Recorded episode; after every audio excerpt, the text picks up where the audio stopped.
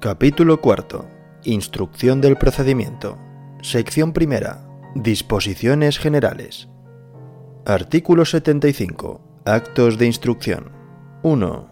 Los actos de instrucción necesarios para la determinación, conocimiento y comprobación de los hechos en virtud de los cuales deba pronunciarse la resolución se realizarán de oficio y a través de medios electrónicos por el órgano que tramite el procedimiento, sin perjuicio del derecho de los interesados a proponer aquellas actuaciones que requieran su intervención o constituyan trámites legal o reglamentariamente establecidos. 2. Las aplicaciones y sistemas de información utilizados para la instrucción de los procedimientos deberán garantizar el control de los tiempos y plazos, la identificación de los órganos responsables y la tramitación ordenada de los expedientes, así como facilitar la simplificación y la publicidad de los procedimientos.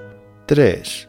Los actos de instrucción que requieran la intervención de los interesados habrán de practicarse en la forma que resulte más conveniente para ellos y sea compatible en la medida de lo posible con sus obligaciones laborales o profesionales. 4. En cualquier caso, el órgano instructor adoptará las medidas necesarias para lograr el pleno respeto a los principios de contradicción y de igualdad de los interesados en el procedimiento. Artículo 76. Alegaciones. 1 los interesados podrán, en cualquier momento del procedimiento anterior al trámite de audiencia, aducir alegaciones y aportar documentos u otros elementos de juicio. Unos y otros serán tenidos en cuenta por el órgano competente al redactar la correspondiente propuesta de resolución. 2. En todo momento podrán los interesados alegar los defectos de tramitación y en especial los que supongan paralización, infracción de los plazos preceptivamente señalados o la omisión de trámites que pueden ser subsanados antes de la resolución definitiva del asunto. Dichas alegaciones podrán dar lugar, si hubiere razones para ello, a la exigencia de la correspondiente responsabilidad disciplinaria. Sección segunda. Prueba. Artículo 77. Medios y periodo de prueba. 1. Los hechos relevantes para la decisión de un procedimiento podrán acreditarse por cualquier medio de prueba admisible en derecho cuya valoración se realizará de acuerdo con los criterios establecidos en la Ley 1-2000 de 7 de enero de enjuiciamiento civil. 2 cuando la Administración no tenga por ciertos los hechos alegados por los interesados o la naturaleza del procedimiento lo exija, el instructor del mismo acordará la apertura de un periodo de prueba por un plazo no superior a 30 días ni inferior a 10 a fin de que puedan practicarse cuantas juzgue pertinentes. Asimismo, cuando lo considere necesario el instructor, a petición de los interesados, podrá decidir la apertura de un periodo extraordinario de prueba por un plazo no superior a 10 días. 3. El instructor del procedimiento solo podrá rechazar las pruebas propuestas por los interesados cuando sean manifiestamente improcedentes o innecesarias mediante resolución motivada. 3 bis. Cuando el interesado alegue discriminación y aporte indicios fundados sobre su existencia, corresponderá a la persona a quien se impute la situación discriminatoria la aportación de una justificación objetiva y razonable suficientemente probada de las medidas adoptadas y de su proporcionalidad. A los efectos de lo dispuesto en el párrafo anterior, el órgano administrativo podrá recabar informe de los organismos públicos competentes en materia de igualdad. 4.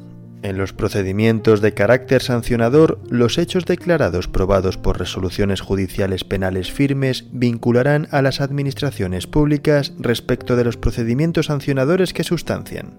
5. Los documentos formalizados por los funcionarios a los que se reconoce la condición de autoridad y en los que, observándose los requisitos legales correspondientes, se acojan a los hechos constatados por aquellos, harán prueba de estos, salvo que se acredite lo contrario. 6. Cuando la prueba consista en la emisión de un informe de un órgano administrativo, organismo público o entidad de derecho público, se entenderá que éste tiene carácter preceptivo. 7. Cuando la valoración de las pruebas practicadas pueda constituir el fundamento básico de la decisión que se adopte en el procedimiento, por ser pieza imprescindible para la correcta evaluación de los hechos, deberá incluirse en la propuesta de resolución. Artículo 78. Práctica de la prueba.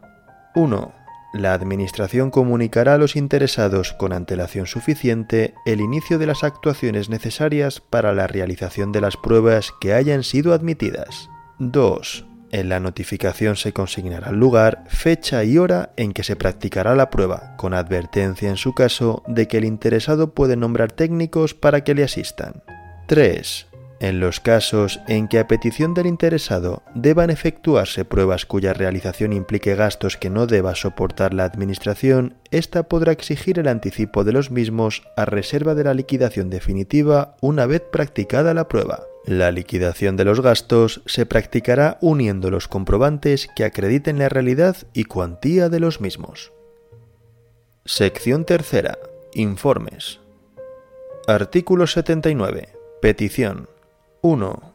A efectos de la resolución del procedimiento, se solicitarán aquellos informes que sean preceptivos por las disposiciones legales y los que se juzguen necesarios para resolver, citándose el precepto que los exija o fundamentando en su caso la conveniencia de reclamarlos.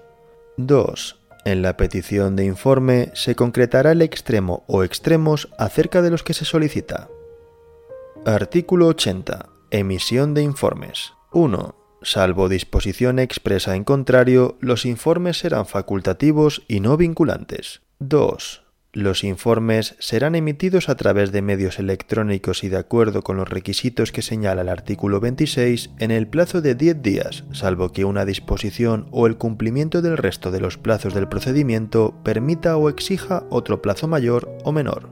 3 de no emitirse el informe en el plazo señalado y sin perjuicio de la responsabilidad en que incurra el responsable de la demora, se podrán proseguir las actuaciones salvo cuando se trate de un informe preceptivo, en cuyo caso podrá suspender el transcurso del plazo máximo legal para resolver el procedimiento en los términos establecidos en la letra D del apartado 1 del artículo 22. 4 si el informe debiera ser emitido por una administración pública distinta de la que tramita el procedimiento en orden a expresar el punto de vista correspondiente a sus competencias respectivas y transcurrir el plazo sin que aquel se hubiera emitido, se podrán proseguir las actuaciones. El informe emitido fuera de plazo podrá no ser tenido en cuenta al adoptar la correspondiente resolución.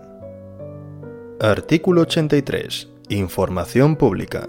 1 el órgano al que corresponda la resolución del procedimiento, cuando la naturaleza de éste lo requiera, podrá acordar un periodo de información pública. 2. A tal efecto, se publicará un anuncio en el diario oficial correspondiente a fin de que cualquier persona física o jurídica pueda examinar el expediente o la parte del mismo que se acuerde. El anuncio señalará el lugar de exhibición, debiendo estar en todo caso a disposición de las personas que lo soliciten a través de medios electrónicos en la sede electrónica correspondiente y determinará el plazo para formular alegaciones que en ningún caso podrá ser inferior a 20 días.